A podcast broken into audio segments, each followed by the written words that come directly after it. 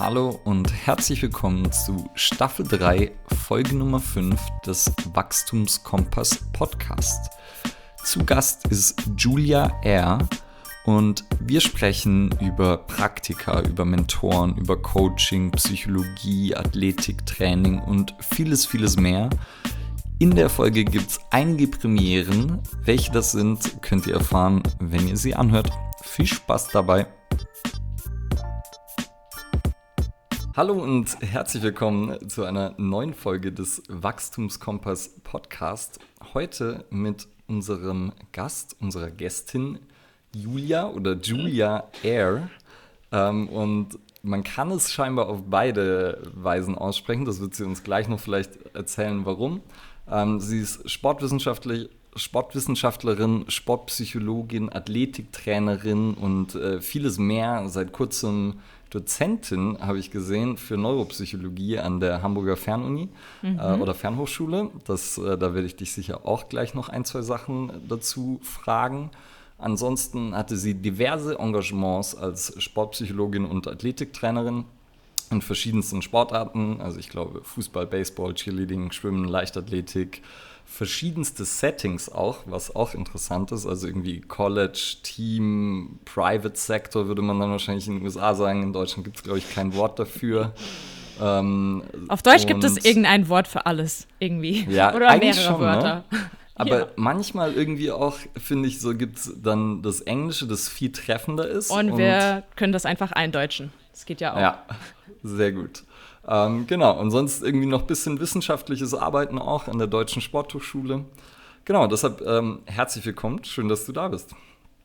Vielen Dank, ich freue mich hier zu sein. Äh, danke für die Einladung. Ich muss dich kurz korrigieren, ja. aber weil ich bin eigentlich kein Sportpsychologen. Ich wollte Sportneurowissenschaftlerin sein, aber ah. Sportpsychologie ist eine weitere Weiterbildung. Und das habe ich nicht gemacht. Also das muss ich immer korrigieren, obwohl es okay. teilweise auch online steht. Das ist nicht dein Schuld. Okay.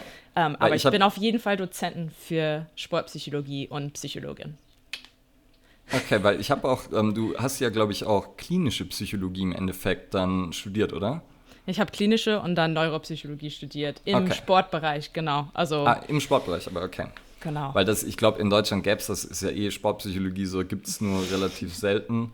Ja. Ähm, und da ist ja dann auch, ich weiß nicht, ob es in Deutschland eine klinische Sportpsychologie gäbe überhaupt, ähm, aber finde ich auf jeden Fall auch interessant. Ähm, ja, und sonst, äh, wir sind heute nur zu zweit, muss man vielleicht auch noch sagen, ähm, weil Cedric mit der Deutschen Bahn irgendwo zwischen Köln und Münster ähm, auf einem unterspülten Gleis steht und uns im Stich lässt. Aber wie es einfach so einfach ist bei der Deutschen Bahn. ja, wie es einfach manchmal so ist. Ich muss morgen Abend auch fahren, äh, eine längere Strecke. Ich hoffe mal, dass ich ankomme, aber ja. dass ich ankomme. Irgendwann mal. Ja. Am besten pünktlich. Julia, magst du vielleicht noch mal so ein bisschen deinen Werdegang erzählen? Also gerade wie du so weil ich habe ja gerade schon gesagt, man kann Julia und Julia sagen, weil du sowohl äh, in den USA als auch in Deutschland ähm, gelebt hast und ähm, daher vielleicht einfach so den ein bisschen umreißen. Ja, also erstmal, ähm, ja, ich bin habe deutsche Eltern, bin in Amerika aber aufgewachsen und tief Süden, ne? Also nicht ähm, Los Angeles, kein New York City, kein richtiger Washington DC, schon näher Washington DC, aber jeder Deutsche denkt halt, Washington DC ist die ganz Ostküste. So, so quasi Ostküste. Ähm, da bin ich aufgewachsen, da im Süden. Und das war ein sehr amerikanisches äh, Amerika amerikanische Kindheit, so eine sehr klassische, würde ich jetzt mal sagen. Und dann habe ich dann deutsche Eltern dabei gehabt, was ganz anders war für andere Kinder. Also ich habe immer so, ich habe die immer teilweise verglichen, die Unterschiede gesehen, was ist da besser, was ist hier besser, was ähm, so Vorteile, Nachteile. Und dann im Sportbereich natürlich war immer ganz geil, weil im Fußball, man hat die Deutschen und dann die Amis. Also man kann quasi nicht verlieren, schon im Männerfußball. Ne? Aber ähm, die amerikanischen Männer sind nicht so gut. Aber dort gab es einfach so viel Sport und so viel Sport für Kinder, als Kinder. Ähm, ja, unsere Eltern haben das eigentlich gefördert bei uns, dass wir das wirklich machen, dass wir da aktiv sind und haben wirklich gar nicht über Deutschland gesprochen. Das war eher so mein Ding. Mit so neun wusste ich schon, dass ich wieder nach Deutschland gehen wollte, dass ich Deutsch lernen wollte. Also unsere Eltern haben nicht, kein Deutsch mit uns gesprochen, zum Beispiel zu Hause. Und so, ich fand es einfach spannend und wollte das mal lernen. So, man fängt langsam an, so mit Geschichte an, dann mit Sport, dann Politik. Da habe ich mich ein bisschen damit beschäftigt und diese Auseinandersetzung. Und dann während meiner Uni-Zeit, ich wollte unbedingt wieder nach Deutschland, dort zu studieren, ähm, bin dann in den Staaten geblieben und nur ein Semester war ich dann. Ähm, Kannst du mich hören? ja, ich kann. Ist nur natürlich wurde ich jetzt angerufen. Ähm, Klar. Ähm, also Audiokommentar. äh, ich wurde angerufen und dementsprechend äh, hängt natürlich unser Videocall. Weil, äh, ja, wir ah. haben es gerade schon gesagt, ähm, viele Katastrophen heute. Ja, es ist, es ist einfach so. Alles gut. Aber ja, wir machen einfach weiter. Du redest einfach weiter. Ich höre dich noch. ähm, genau, dann habe ich ein Semester in Frankfurt ähm, so studiert und gearbeitet im Sport und habe so quasi die Entscheidung getroffen, ich will diese praktische Teil von was ich als Strength Coach ähm, in Amerika gelernt habe, was ich dort studiert habe und umgesetzt habe, ich will das unbedingt nach Deutschland bringen, weil hier ist die Wissenschaft. Hier haben wir halt die Wissenschaft, wir haben den Sportlern, dort in Amerika haben die halt die Menge.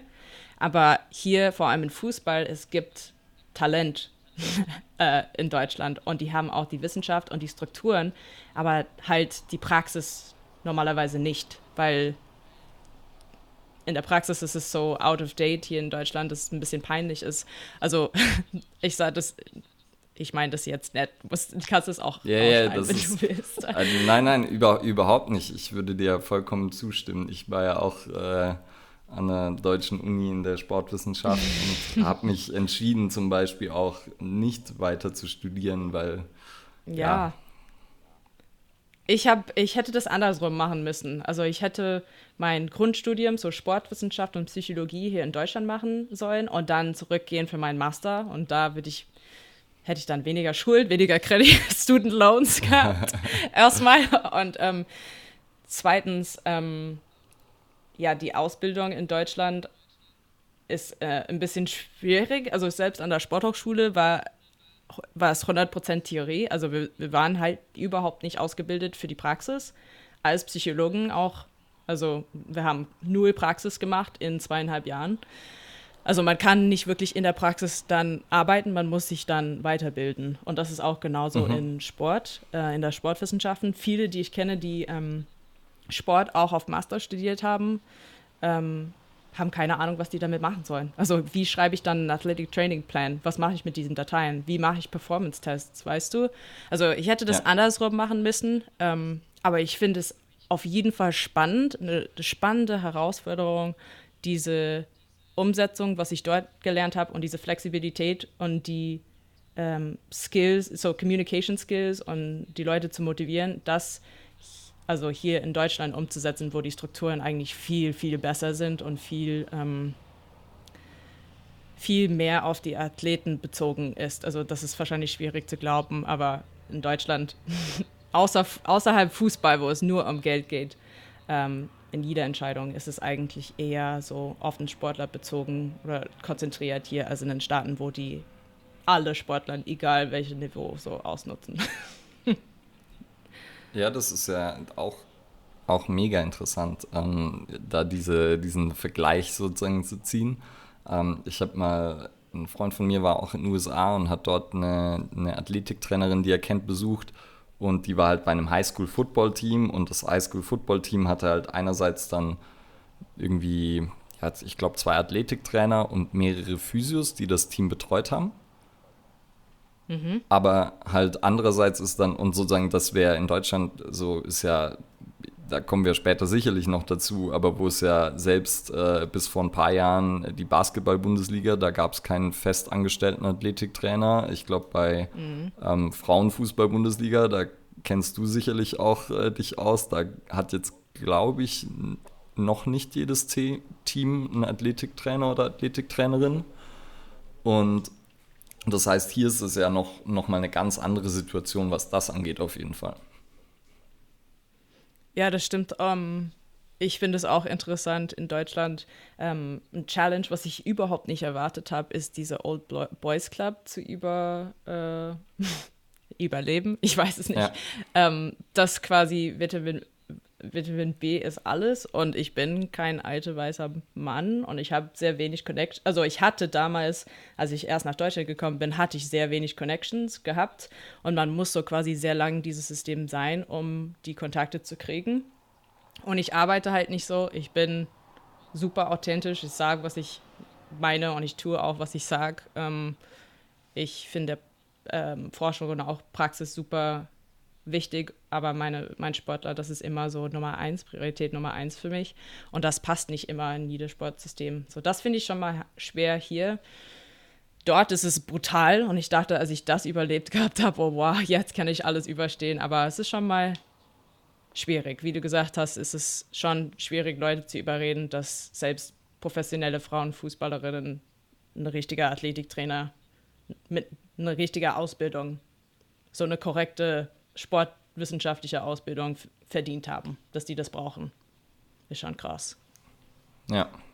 Ja, und das finde ich auch verrückt. Ich meine, es kommt irgendwie mehr, aber ähm, auch zu dem, äh, was du gerade gesagt hast, so, du hast ja, ich habe in deinem Podcast, äh, höre ich auch immer mal wieder, ich habe vor kurzem die Folge mit Lorena zusammengehört, weil ich sie ja auch mhm. ähm, aus München kenne und fand ich super. Ähm, also auch äh, eine Empfehlung an der Stelle, wenn man in das Thema noch tiefer einsteigen möchte.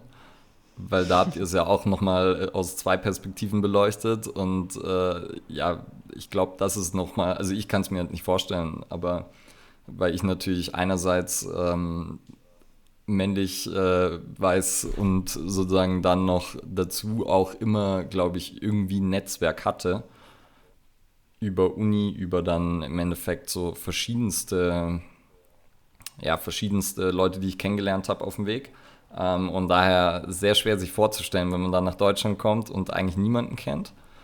Und daher war da dann die, die Uni so ein bisschen ein Anschlusspunkt für dich? Ja, ich bin auch laut und amerikanisch. Ne? Also wir connecten quasi mit allen und ähm, ich habe eigentlich kein Problem mit Leuten zu reden ähm, und einfach super freundlich und immer authentisch und ehrlich zu sein. Und normalerweise finde ich dann die richtigen Leute die kommen auch normalerweise zu richtigen Zeitpunkt. Also nicht nur an der Uni, eigentlich sehr wenig an der Uni, weil es so oft denn diese wissenschaftliche Seite konzentriert war dort. Ähm, aber ich habe einfach versucht, mit so vielen Le Leuten wie möglich zu connecten, entweder in Deutschland, Belgien, Frankreich, so überall in Europa, Asien, ähm, Nordafrika, Ägypten habe ich auch ähm, sehr viel damit zu tun gehabt. Ähm, Amerika, Kanada, also einfach überall das so wirklich ein Jahr gehabt, wo ich gesagt habe, ich muss unbedingt mein Netzwerk so erweitern.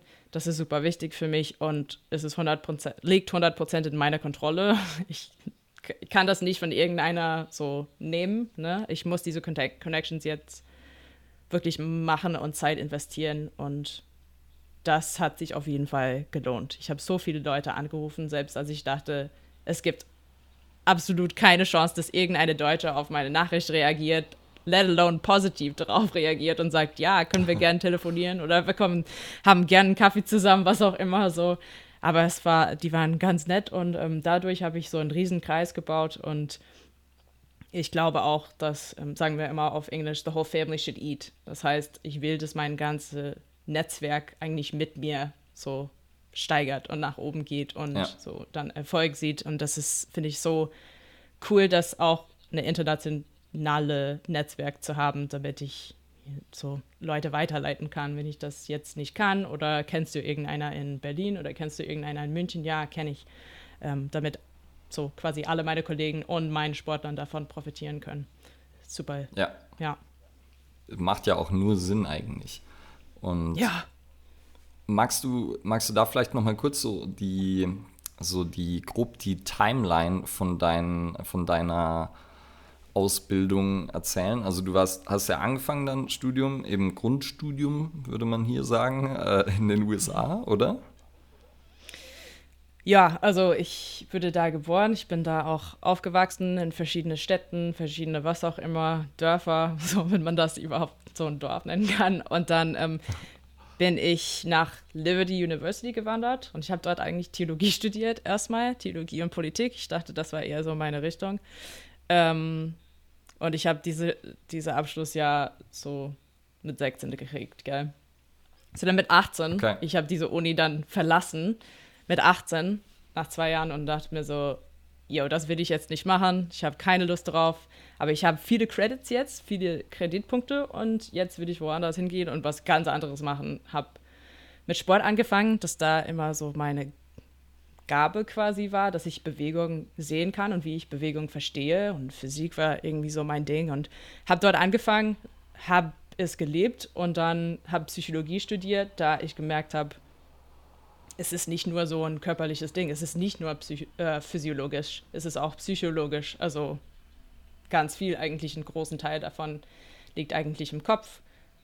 Ähm, und dann langsam, also ich habe dann meinen zwei Bachelor an der George Mason University in Washington, D.C. gemacht und dann ähm, kurze Stopover in Los Angeles mit der Angels, kurze Stopover in Frankfurt an der Goethe, ähm, auch in Psychologie und Sport und dann seitdem bin ich, war ich dann an der Sporthochschule in Köln, habe dort Psychologie Richtung Neurowissenschaft im Sport studiert und dann angefangen zu promovieren, das dann abgebrochen, weil ich auch so gemerkt habe, dass es geht einfach nicht. Wir brauchen auch mehr Praxis und das hat mir gefehlt. Ähm, und genau, jetzt habe ich Master Psychologie, arbeite als Neurowissenschaftlerin und dann auch diese Dozentenrolle als Coach und ich bin auch in Wiesek mega glücklich ähm, und darf dann mehrere Rollen dort spielen. Super flexibel.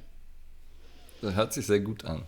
Ist ganz witzig, weil ich habe immer ich habe immer sozusagen die Psychologen in Deutschland oder Psychotherapeuten dann als Beispiel genommen, wie ich mir wünschen würde, dass es vielleicht in der Sportwissenschaft läuft. Weil ich habe immer das Gefühl, wenn ja. du ja Therapeut werden willst, dann, dann musst du ja irgendwie dein Studium machen und dann noch die therapeutische Ausbildung hinterher.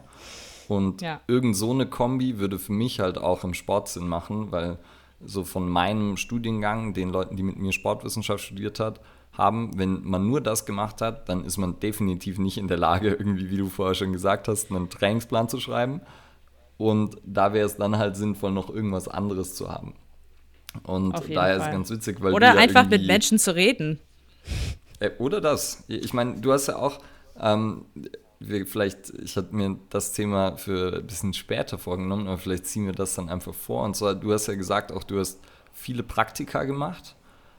Und empfiehlst das auch ähm, häufiger weiter, um eben Erfahrungen zu sammeln, weil das ist ja dann im Endeffekt auch, wo man dann diese, diese ja, Praxiserfahrung sammeln kann. Kannst du da ein bisschen von deinen Erfahrungen erzählen in den, Praxik in den Praktikas? Ja, auf jeden Fall. So in ähm, 2011 habe ich mein Knie kaputt gemacht und das war es für mich. Das war wirklich der Ende meiner so Fußballkarriere. Ich wollte nichts mehr mit Sport zu tun haben. Aber mein Physiotherapeut damals war auch ein Strength and Conditioning Coach und er hat gesagt, ey, um, jeder soll ja auch wissen, ähm, das ist halt Amerika und es kostet mega viel Geld. Jedes Mal, man verletzt ist, so OP gehabt hat, so Reha braucht, man muss das halt bezahlen. War krass teuer und ähm, er wusste, dass es fies teuer war und hat mir gesagt, hey, mach mal ein sechsmonatiges Praktikum bei mir. Ähm, wir kriegen das hin schon und dann übernehmen deine Behandlung so kostenfrei. So, das war quasi unser Bargen und ich habe das sechs Monate gemacht und ich habe so gelebt, weil diese Reha-Setting ähm, einfach faszinierend war für mich und es war sehr ähnlich zu ähm, so Healthy Baller Richtung in Washington DC, so ähm, Strength Coach Therapy oder du weißt wahrscheinlich, was ich meine, auch ja. ähnlich zu Chris okay, ja. Gampel.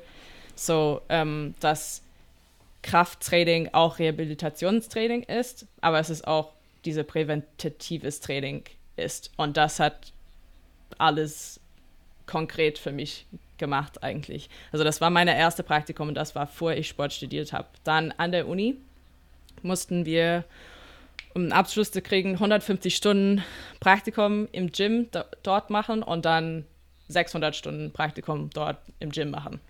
Ähm, ich war dann bei Swimming und Diving ähm, und Fußball und American Football und auch ein bisschen Baseball.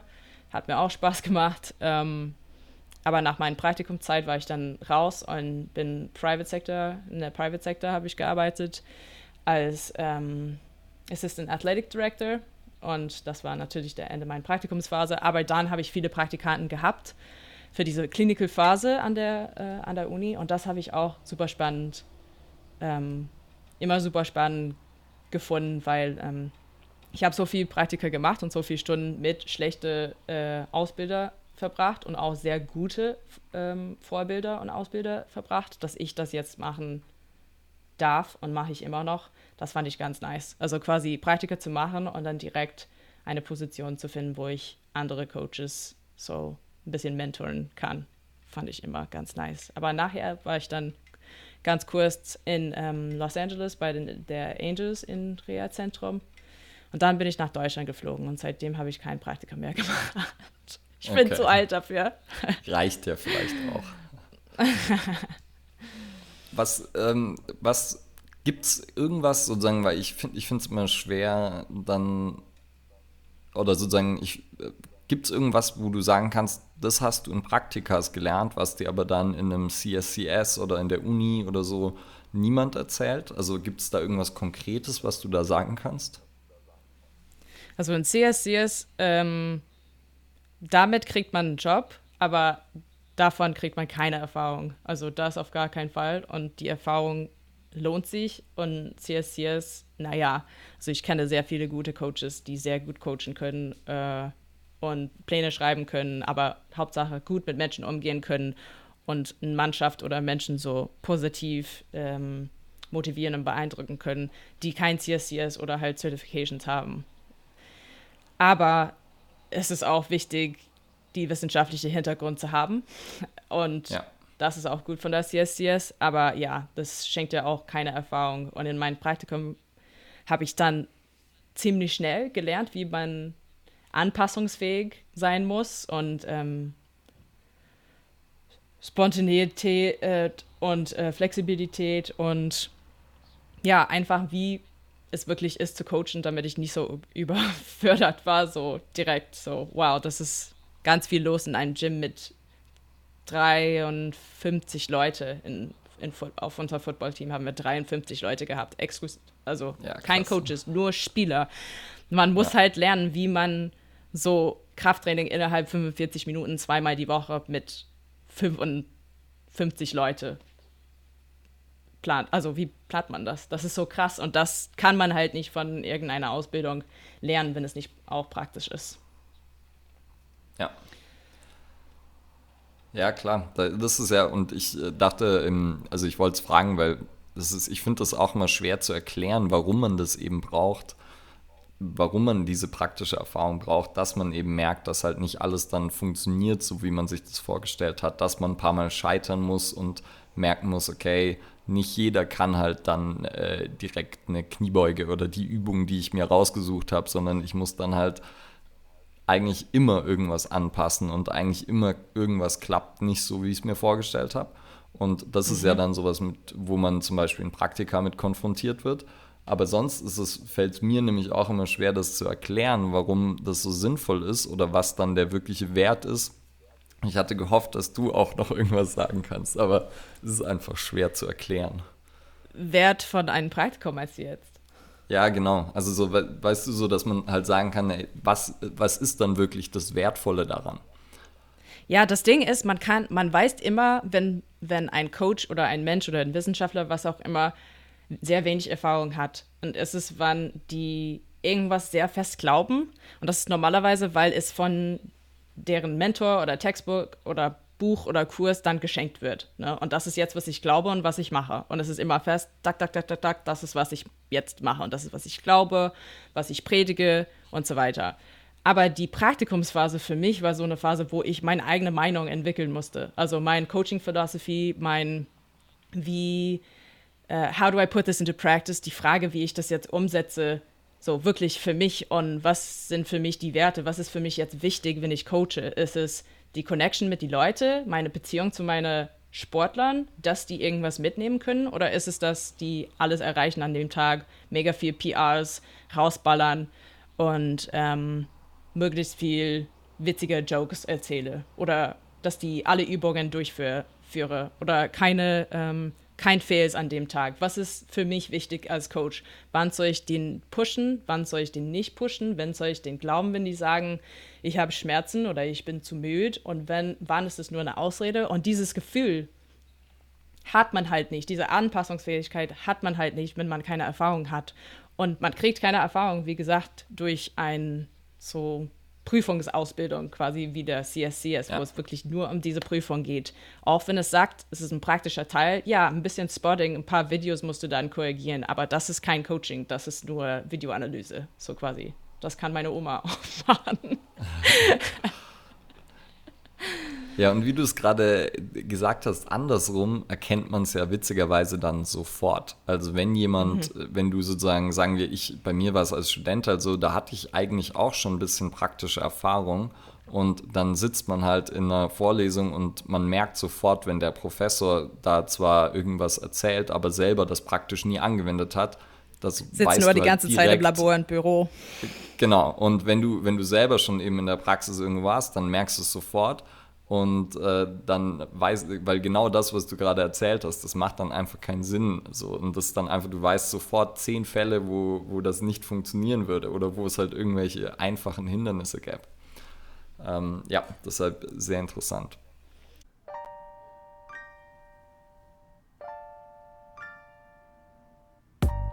An dieser Stelle wurden die technischen Probleme ein kleines bisschen zu groß und wir mussten tatsächlich komplett unterbrechen und das erste Mal aus einer Folge was rausschneiden. Die kleine Unterbrechung möchte ich natürlich nutzen, da wir Profis sind, darauf hinzuweisen, dass wenn euch der Wachstumskompass Podcast gefällt, dann empfehlt ihn doch bitte weiter an jemanden, der oder die sich dafür interessieren könnte. Jetzt geht's auch schon weiter. Viel Spaß. Okay. Ja, dann äh, schneiden wir vielleicht tatsächlich das erste Mal was raus. wir, haben's, wir hatten auch schon irgendwie mal so ein kleinere, das irgendwie kurz hängt, aber das so ähm, irgendwas. Aber heute scheint irgendwie, ist der Wurm drin. Ruhetag, Pausezeit, ja. Regeneration ja. brauchen wir alle. Ja. Sehr gut. Okay, wir haben ja so ein bisschen bei Praktika waren wir stehen geblieben. Mhm. Und vielleicht machen wir dann äh, jetzt weiter. Ich so du eben mit der Psychologie, weil ich finde ja auch, äh, ich finde Psychologie und, und Sportwissenschaft ist gerade für den Coaching-Bereich ja eigentlich eine unglaublich coole Kombi. Ja. Und normalerweise sind wir auch Cedric, der jetzt ja auch nochmal Psychologie tatsächlich studiert und ähm, schon im aus der Personal Trainer Richtung kam und ich, der halt Sportwissenschaft studiert hat und mich jetzt viel irgendwie so mit äh, Pop Psychology und so beschäftige. Äh, und daher, du hast, ich habe irgendwo mal gehört, dass du gesagt hast, du hast gelernt, wie man gute Fragen stellt ja. in, durch Psychologie. Ähm, wie stellt man denn gute Fragen? Frag mich das anders. Oder wie, wie, hast du es äh, gelernt? Oder was hast du gelernt? Gute Frage zu stellen, meinst du jetzt? Hm. Ja. Ich habe so ein Fragen-Inventory eigentlich. Es ist so ein, so ein Archive, a Vault of Notes in meinem Handy. Einfach meine Notes-App. Wenn ich eine gute Frage höre, dann schreibe ich das auf. Aber für mich, Psychologie ähm, wir fragen uns immer nach Verhalten, ne? Und wir fragen, kann ich das vorhersagen? Kann ich das kontrollieren, mein Verhalten oder Verhalten von anderen oder Gedanken? Ähm, kann ich vorhersagen, wenn das kommt und kann ich das dann ändern, verbessern, so irgendwie? Und dadurch sieht man auch nicht nur Symptome, sondern auch dann Ursprung. Ne? Man will immer weiter wissen, man will Prozessen verstehen, man will ähm, ja, Phasen verstehen, Gedanken verstehen und dieser Versuch, Menschen zu verstehen, entweder Verhalten oder Gedanken oder Gefühle. Ähm, für mich ist eher Gedanken und nicht so viel Gefühle, aber bei anderen Menschen ist es dann andersrum. Das ist für mich super interessant, so durch meine Reise durch die Welt und durch meine Arbeit so Menschen kennenzulernen, versuchen, so deren Gedankensprozess zu verstehen, wie die Entscheidungen treffen, wie die Fragen stellen, wie die die Welt sehen können, wie die Sport sehen können, wie die Training erfahren, wie die ähm, Schmerz erfahren, wie sie Verletzungen oder Stress erfahren. Solche Sachen finde ich total spannend, weil wenn, wir, wenn ich das wirklich verstehen kann, dann habe ich auch Empathie mit Menschen, kann auch gut mit Menschen arbeiten und dann kann ich mich auch so für den anpassen als Coach. So, dann weiß ich, wie, wie ich mit dir kommunizieren kann. Dann weiß ich, wie du denkst. Und dann weiß ich, wie ich mit dir reden kann, damit du verstehst, was ich meine und das nicht böse nimmst, sondern du verstehst, was ich meine, in dem Sinne von, wie ich das meine. Und das ist so wertvoll für mich. Ähm, ich nutze das auch sehr gerne im Kraftraum mit meinen Jungs. Ich stelle einfach ein Fra eine Frage pro Einheit.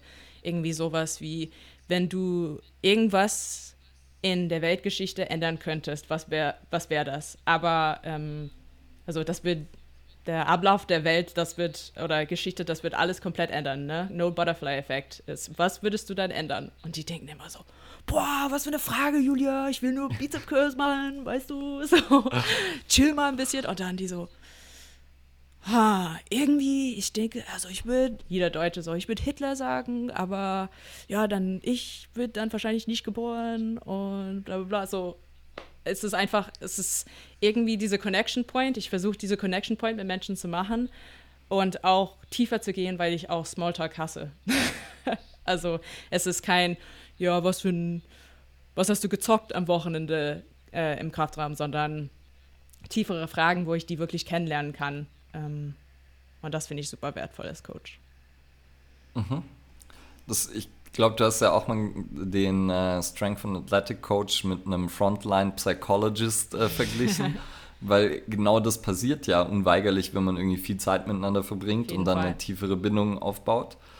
Und wie du es gerade gesagt hast, glaube ich, ist ja so Fragen sind ja im Endeffekt dann wichtig, um irgendwie eine Basis zu schaffen des Verständnisses, mhm. dass man als Coach dann ja überhaupt auch äh, individuell agieren kann. Also um diese Empathie erstmal aufzubauen, sich in die andere Person hineinzuversetzen und dann eben entscheiden zu können, okay, wie kann ich der Person tatsächlich helfen und nicht nur jedem irgendwie mein gleiches Programm zu geben und sagen, ja, wenn es nicht funktioniert, dann machst du es halt falsch, ähm, ja. weil das ist immer so die, die faule Herangehensweise, anstatt sich zu fragen, okay, wenn es nicht funktioniert, was habe ich dann vielleicht falsch gemacht in meiner Herangehensweise als Coach und wie müsste ich es zuschneiden, dass es für die Person passt. Das ist es. Und äh, du weißt auch als ähm als Trainer und Coach, wie wichtig Fragen sind, weil die Leute selbst nicht nachdenken können. Für, zum Beispiel, perfektes Beispiel ist, wenn wir am, ganz am Anfang und diese Anamnese machen, wie geht's dir, was haben sie für Verletzungen, was haben sie für Schmerzen, die erzählen so, was gerade passiert ist oder nee, ich habe nie wirklich so, war nie wirklich verletzt. Und dann irgendwann mal in 20 Minuten, wenn wir irgendwas machen, oh ja, ich habe auch vergessen, oh, mein Knie tut so weh, weil ich so mein Kreuzband gerissen habe mit 13 und zwei OPs gehabt habe. Oh ja, ich habe es vergessen bei der Anamnese. Wenn ich nicht nachfrage und die Frage so anders stelle, damit die das verstehen und irgendwas wird geprimed und sagen, ach, da ist diese Erinnerung, das ist was, das ist was ich als Coach brauche. Und wenn ich das nicht kriege, dann kann ich kein gutes Programm, keine gute Betreuung dann geben. Also für mich, auch für meine Arbeit ist das super wichtig, weil das quasi Security Deposit ist. Ja. Ja, klar. Also es ist, das ist ja einer, sozusagen einerseits gute Infos zu bekommen, ist, glaube ich, wichtig. Andererseits ja oft auch, wenn ich ähm, jemandem was erzähle und sage so, hey, so und so geht das oder so, mhm. ähm, dann ist es so, sagen, sagt vielleicht jemand, ja, okay, passt, habe ich verstanden. Ja. Aber sie haben eigentlich nie zugehört oder haben es nicht verstanden oder wie auch immer. Ja. Und wenn man sie fragen würde, wie denkst du denn, dass das funktioniert? Das hat ja nochmal eine komplett andere, ähm, ja, eine komplett andere Möglichkeit, jemanden da zum Nachdenken anzuregen, weil man dann halt wirklich auch drüber nachdenkt, anstatt das nur zu konsumieren und mhm. nur sozusagen sich brieseln zu lassen. Und weiterzureden, dass es nicht da enden muss bei einer offenen Frage. Ja. Weil das kein Ja oder Nein ist. Nein und dann fertig. Es ist ja eigentlich eine super Chance, eine Connection zu bauen, um mehr Info zu gewinnen und dann das natürlich im Sinne des Gesundheits- und Erfolgs des Athlets weiter zu benutzen. Mhm, okay.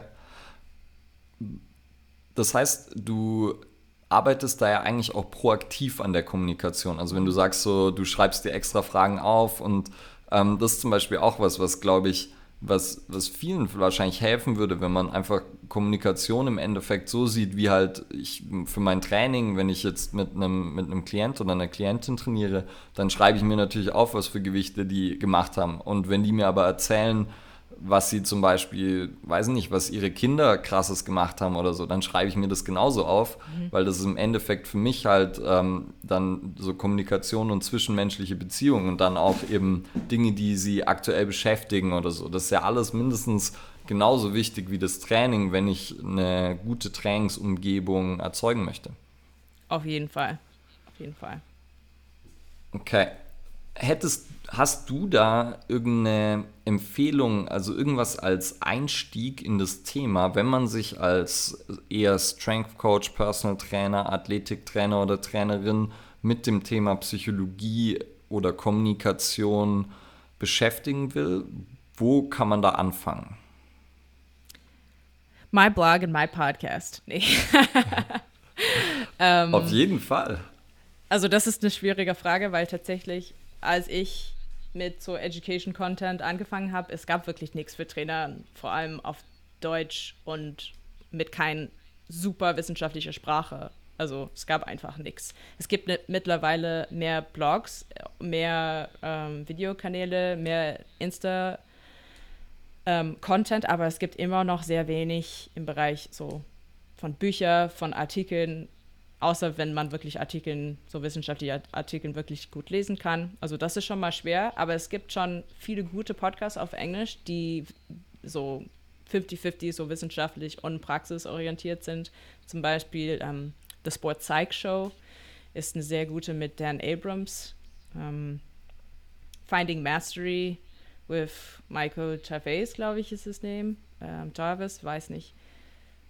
Und solche Sachen, weil außerdem dann hat man immer die Frage, ja, was ist Sportpsychologie überhaupt, weil das so wissenschaftlich Motivation, Verletzungs, bla bla bla irgendwie ist. Und immer so negativ bezogen ist, wenn es überhaupt negativ ist, ist sehr präventativ. Und ähm, ich finde schön, wenn Coaches sich dafür interessieren. Mhm. Ja, und auf jeden Fall ist dein Blog und dein äh, Podcast und äh, auch dein YouTube-Kanal und dein Instagram äh, sind, glaube ich, alles Adressen, wo wir auch gleich, glaube ich, nochmal dazu kommen, ähm, weil du ja auf sehr, sehr vielen Kanälen da aktiv bist. Nicht nur zu Psychologie, aber das kommt definitiv auch vor. Und ja, deshalb weil ich habe sozusagen immer, ich weiß halt nicht, ob der Weg, wie ich mich damit beschäftigt habe, zum Beispiel ähm, so der sinnvollste war. Ähm, ich habe halt auch einfach dann extrem viele Bücher gelesen, die zum Teil Psychologie als Thema hatten, zum Teil Kommunikation, zum Teil so und halt verschiedenste, aber das war eigentlich relativ umständlich. Also mhm. es war, ich, und dann sozusagen ist halt natürlich auch, muss man es immer noch mal anwenden und irgendwie die, die Chance natürlich auch haben, auch da äh, zu testen zu können und üben zu können. Auf jeden Fall.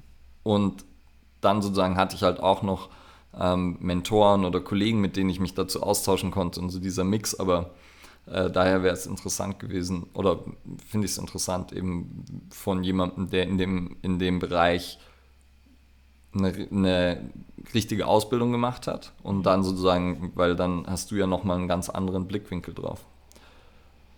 Daher auch gleich nächste Frage, weil du eben, du hast ja gerade, oder wir haben es ja gerade gesagt, du hast einen Podcast, du hast einen Blog, du hast, bist auf YouTube, auf Instagram. Manche Inhalte so sind ja, sind sozusagen auf mehreren Plattformen, aber es ist schon viel auch, äh, viel auch ja tatsächlich produziert eben für die Plattform und dann eben auch auf YouTube. Die Sachen sind irgendwie geschnitten. Ähm, ich habe mir, glaube ich, die ähm, Becoming a Sports Performance Coach habe ich mir jetzt nochmal angeschaut. So eine kleine dreiteilige Serie und das dann sogar irgendwie sind so kleine witzige, humorvolle Snippets mit drin oder so.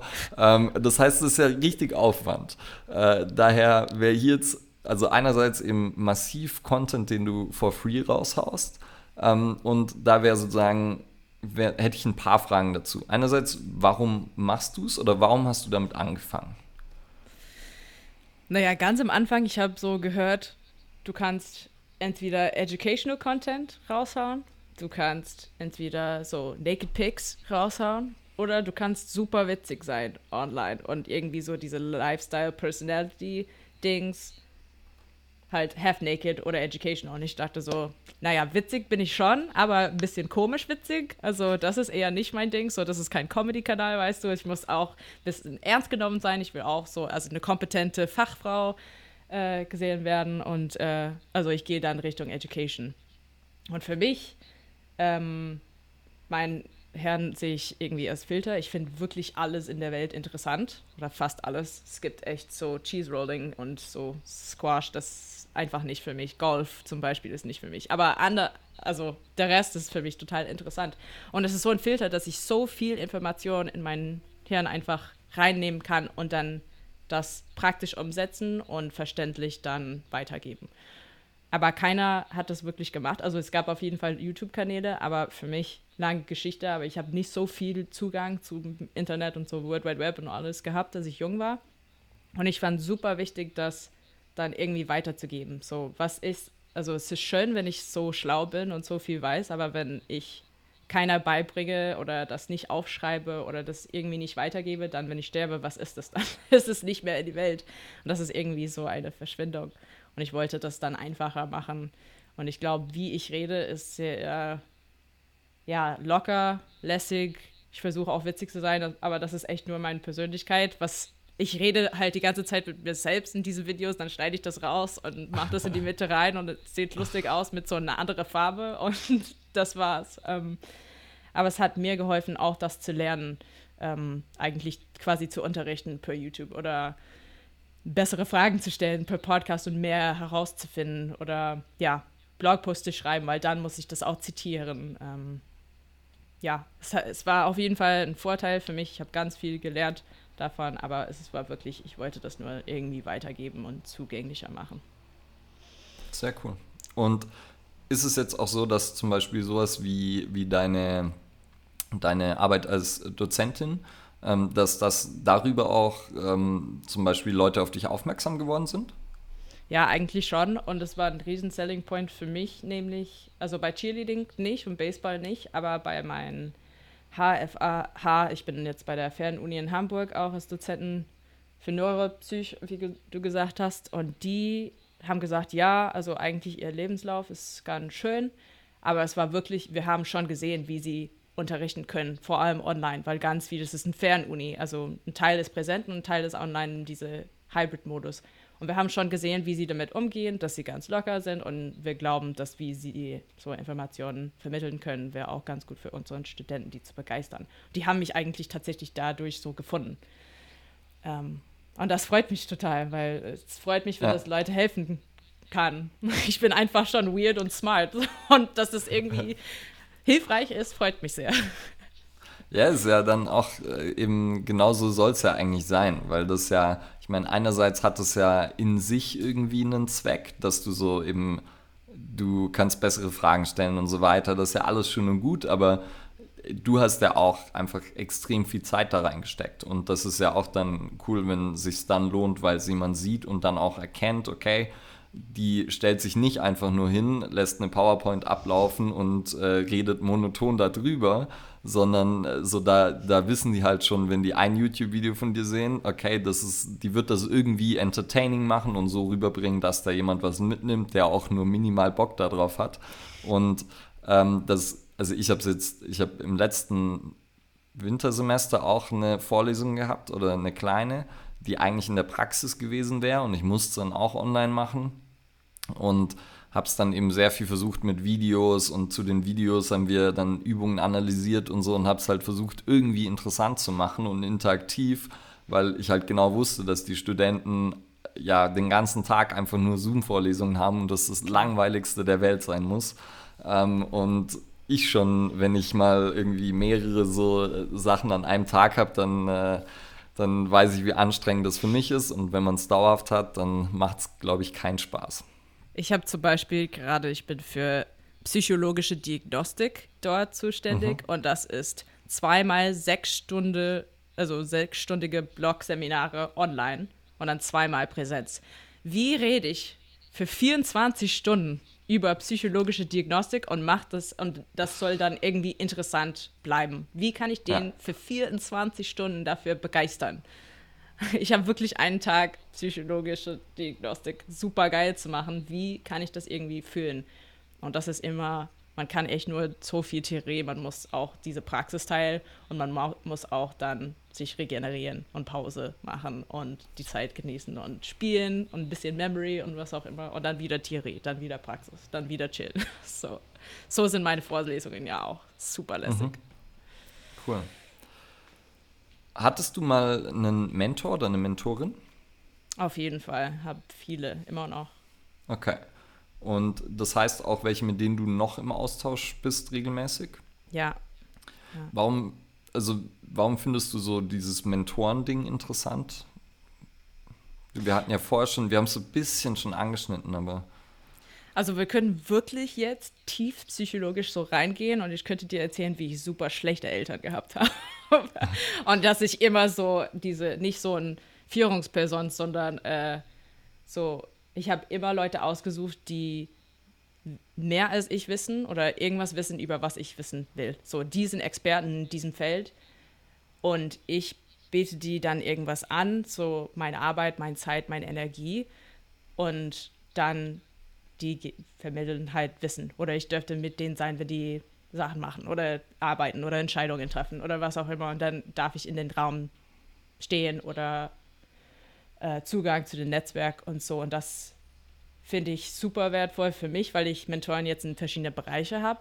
Und ich muss nicht immer dieser Expert in jedem Bereich sein, sondern ich kann mich auch weiter ausbilden, also weiterbilden in diesen Bereichen, ohne dafür krank Geld zu bezahlen.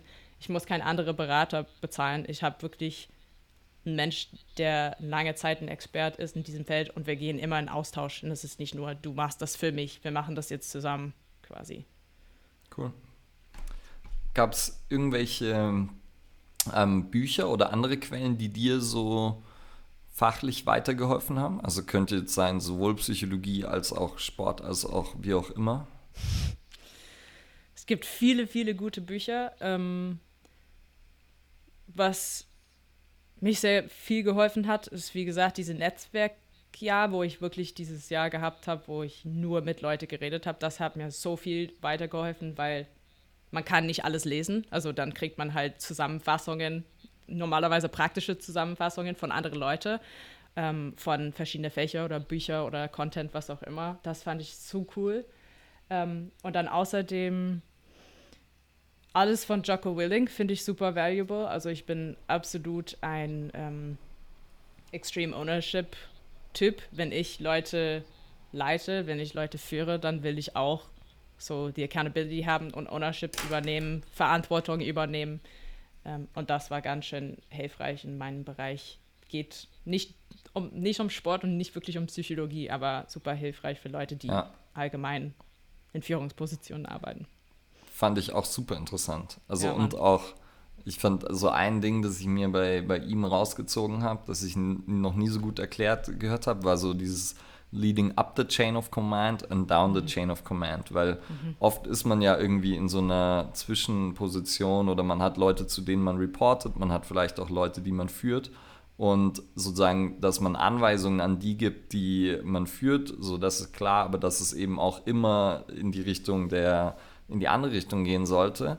Ähm, und das dann, wenn man zum Beispiel eine Führungsperson ist, dass man die Leute das auch wissen lässt, dass auch die sozusagen, ähm, dass man die dann im Endeffekt empowert oder ihnen halt das zugesteht, dass sie eben auch in die andere Richtung kommunizieren können, finde ich auch unglaublich wichtig. Ja. Und habe ich so mir da auch äh, bei ihm sozusagen rausgehört und dann übernommen. Auf jeden Fall. Ich finde es auch ähm, super faszinierend und auch richtig, wie er gesagt hat, ähm, dass man wirklich nie zu erfahren oder zu alt oder zu gut ist, von anderen Leuten zu lernen. Vor allem ja. von Leuten, die in, in irgendeinem Bereich neu sind, weil die die Details noch anfassen müssen. Also, dass man quasi von jedem Gespräch, von jeder Mensch, auch wenn es total langweilig ist oder nervig, was auch immer, dass man wirklich immer irgendwas lernen kann. Das ja. finde ich wertvoll. Auch wenn ich seine Morgenroutine nicht kopieren werde. Nee, auf gar keinen Fall. 3.30 Uhr ist nicht für mich. Keine, keine Zeit zum Aufstehen. Nee. Ähm, planst du proaktiv irgendwie Zeit ein, in der du dich dann entwickelst oder in der du dich mit Mentoren auseinandersetzt, wo du irgendwie an, an deiner eigenen Weiterentwicklung arbeitest? Auf jeden Fall. Ich habe ähm, einmal im Monat ein Gespräch mit meinem Business-Mentor zum Beispiel. Mhm. Und das ist immer so drei Monate im Voraus geplant. Und das ich auch, das schätze ich auch sehr und beschütze ich auch. Ähm, jede zweite Woche treffe ich mich auch mit einer anderen Mentorin. Ähm, und ja, dann für mich selbst auszubilden, habe ich normalerweise zwei bis drei Stunden die Woche, wo ich lese, entweder Bücher, höre ganz gerne äh, Hörbücher oder halt Artikeln lesen, weil du weißt selbst, es gibt einfach so viel Wissenschaft und das kommt so schnell und man kann nicht alles lesen. Ähm, aber das ist wichtig für mich, dass ich auch Content einnehme, damit ich irgendwas damit machen kann und Content ja. produzieren kann. Ja. Suchst, du, suchst du selbst dann ähm, einfach in verschiedenen Bereichen nach wissenschaftlichen Artikeln oder hast du zum Beispiel irgendwelche Leute, denen du folgst, die das so ein bisschen vorfiltern, äh, wenn du irgendwie dem, weiß nicht, äh, British Journal of äh, Medicine folgst oder so auf Instagram, dann kriegst du dort ja, sieht man immer welche oder ja, British, British, Journal of Sports Medicine ist, ist auf jeden Fall gut. Ähm, FIFA Medicine, FMAG schickt mir auch E-Mails, jeden zweiten mhm. Tag, glaube ich, mit neuen Artikeln. Ähm, die, wie heißt es, EAT Leipzig hat auch einen Service, wo man quasi wöchentlich ein Digest mit verschiedenen oder quasi ein Newsletter mit verschiedenen Artikeln bekommen kann, mit verschiedenen Bereichen. Ich glaube, da kriege ich ganz viel im Bereich Speed. Und dann ähm, auf Instagram, Evi Casagrande ähm, ist ähm, Strength and Conditioning Coach bei der Brighton Ladies Mannschaft und sie postet so mindestens zweimal die Woche einen neuen Artikel, was sie gelesen hat, so für Coaching Development oder halt irgendwie Sportwissenschaften, Coaching, irgendwas, aber normalerweise um so die Coach-Ausbildung, ähm, Coach-Burnout, solche Themen. Ähm, ja. Das finde ich wichtig. Und dann Daniel Kartlitsch ist natürlich auch ein Go-To. Pat Pralowski, die posten auch immer gute Artikel zum Thema Neurowissenschaft, Speed, Athletiktraining. Also kann ich auf ja. jeden Fall empfehlen. Ja, glaube ich auch, sind gute Adressen. Und sonst eben sowas, glaube ich, ist auch ganz cool, weil ich glaube, gerade wer, wer, wer nicht äh, mal an der Uni war, der weiß halt nicht, dass es dann vielleicht so ein E-Mail-Newsletter gibt, wo man sowas ja. bekommen kann. Ähm, daher sehr cool. Ähm, und Ivi Casagrande hatte ich mir auch aufgeschrieben noch in meinen Notizen. Ähm, aber ich glaube, du musst eh gleich oder relativ bald los, ne? Deshalb ähm, ja, so zehn Minuten. Okay, gut. Ja, aber nicht, dass wir noch irgendwie, weil dann vielleicht äh, machen wir irgendwann mal eine Runde zwei und äh, dann können wir da noch drüber sprechen. Hast du einen Fünfjahresplan? Uh, Pläne und Ziele sind sehr schwer für mich. ähm, ich bin ziemlich offen auf Social Media und alles, was um Mental Health und so weitergeht. Ich dachte, ich hatte keine Ahnung, dass ich bis 30 leben würde eigentlich. Und ich fand es mega schwer, so Ziele für mehr als so, wenn ich 30 bin, das ist es halt Ende. Ich bin gerade 27 geworden und jetzt muss ich wirklich denken, so in fünf Jahren bin ich 32. Und was mache ich dann mit meinem Leben? Und jetzt bin ich in dieser Sortierungsphase, wo es ist nicht mehr so schwer für mich, so diese Ziele zu setzen und mich so langfristig zu sehen. Aber es ist immer noch so ein Kopfblock irgendwie. Ich weiß, dass ich weiter, also ich würde auf jeden Fall hoffentlich weiter als 30, also noch hier sein. Was mache ich dann damit? Und jeden Tag nachher ist dann ein Geschenk. Also ich habe teilweise das Gefühl, ich habe Ideen, was ich gern machen würde. Wahrscheinlich auch ein Gym, so in echt und Sportlern zu betreuen, dann wieder in echt und nicht abhängig von Mannschaft oder Verein oder Verband zu sein, sondern auch einfach die zu betreuen wo es wirklich nur um den Sportlern geht und nicht um Geld oder was auch immer. Die brauchen einfach Gesundheit und Erfolg und dass die glücklich sind. Ähm, weiterhin als Dozenten zu arbeiten, weil ich finde es so cool, die Berufsweg von junger Coaches oder der nächsten Generation von Wissenschaftlern zu beeinflussen. Das ist Hammer. Und ja, noch ganz viel zu lernen, äh, White Lion groß zu machen, ähm, Leute zum Lachen zu bringen und ganz viel Liebe zu entwickeln. Das ist es. In fünf Jahren, das ist, was ich hoffe. Sehr gut, ja.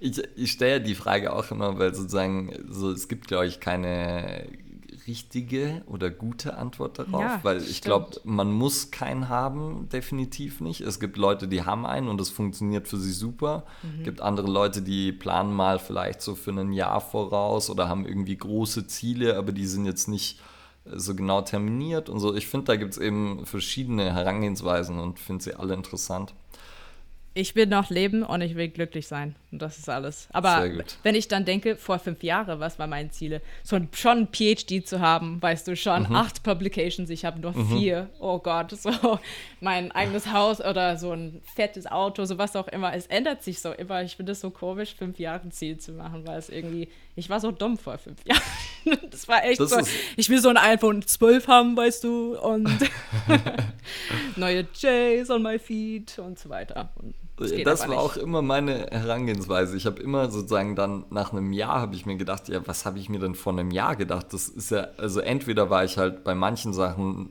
hatte ich die schon erreicht, wo es halt für in fünf Jahren war, bei anderen Sachen war es so, okay, völlig bescheuert, macht überhaupt keinen Sinn mehr. Und das heißt, das muss man ja eben dann auch immer wieder updaten und muss sich irgendwie da, ja, so deshalb war für mich eben auch immer so fünf Jahresplan hat nicht gepasst, weil ich so viel in einem Jahr dann schon so viel sich geändert hat, ja. dass es halt ja nicht so passend war. Aber, Aber das ist eine gute Selbstbewusstsein. Ja. Und jetzt hast du ja gerade vielleicht noch gesagt, ähm, White Line Performance habe ich ja noch gar nicht gesagt, ist ja sozusagen deine Marke und dein ähm, Spirit Animal, so ein bisschen, ne? Auf und jeden Fall ich wollte erstmal auf jeden Fall noch sagen, es ist ja bei dir, also auf whitelineperformance.com, da findet man ja einerseits deinen Blog, da findet man, glaube ich, auch den Link zum Podcast. Dann kann man auch Mentorship-Calls mit dir zum Beispiel machen. Mhm. Ähm, du hast, glaube ich, irgendwie ein Fußballvorbereitungsprogramm, also du hast auch so ein, so ein kleines äh, fertiges Programm ich glaube auch äh, Merchandise oder Apparel und so. Äh, fand ich auch, hast ein Shirt, glaube ich, das ähm, war Leave It Better Than You Found It mhm. oder so. War das von den All Blacks auch inspiriert? Nee, eigentlich nicht, aber ich glaube, die benutzen das ja auch. Ja. Ich habe das vor so irgendwie zehn Jahren irgendwo gelesen und fand das so spannend und das ist, ja, ich will das, was, was ich mir hinterlasse, muss, muss halt besser sein, als bevor ich da war. Ja, also, das ist, glaube ich, immer eine gute Einstellung ne? in auf jeden Fall. dem Bereich. Aber dann sage ich auch. das auch zu meinen Sportlern und die hassen das so. Leave it better than you found it. Ja, okay, wir räumen dann auf hier im Kraftraum. so. If you can lift it, then put it the fuck away. Weißt du, was ich meine? So. Ja. Ja, das ist, äh, glaube ich, was. Äh, hattest du auch irgendwie gerade auf Instagram irgendwas ja. dazu? Ne? Ja, die lernen das, das nie, glaub, egal wie alt die werden. Ja, da kann man auch immer sich ähm, drüber aufregen, glaube ich, als Ach, Coach. Mann. Ja, sehr cool. Dann, Julia, ich glaube, du musst äh, gleich los, deshalb, ich würde es damit zum Ende bringen. Vielen Dank für deine Zeit, auch wenn es ein bisschen chaotisch war und äh, trotzdem dadurch auch eine Premiere, weil ohne Cedric. Aber vielleicht können wir irgendwann ja nochmal eine zweite Runde machen, wo er wieder dabei ist. Mir hat es auf jeden Fall Spaß gemacht und ähm, danke für deine offene Art. Und an alle Zuhörer und Zuhörerinnen. Ich würde mich natürlich wie immer über Feedback freuen. Ansonsten schaut bei Julia vorbei. Ihr findet sie auf LinkedIn, auf Instagram, auf, ähm, wie gesagt, ihr Blog, whitelineperformance.com, überall, überall äh, ich YouTube. kann meine Fresse nicht halten, Ole. Wir verlinken das natürlich in den Show Notes und ich finde es sehr gut, dass du das nicht kannst, weil, ähm, ja, ich finde deine Art, wie du es machst, ist halt cool und so äh, spricht an auf eine Art und Weise, die man sonst halt selten hat und ist dadurch halt irgendwie entertaining, informativ und ähm, ja, schaue ich mir immer gerne an. Oder höre es mir gerne an oder wie auch immer. Dann ist eine Ehre für mich, wenn du das gerne hörst und siehst, dann es freut mich, wenn es Le Leute helfen kann. Ähm, vielen Dank für die Einladung, hat mich gefreut. Ich freue mich schon auf nächstes Mal mit Cedric auch dabei. Das wird auch gut. Ähm, lass uns das mal machen. Und ja, vielen Dank. okay. Auf Wiederhören.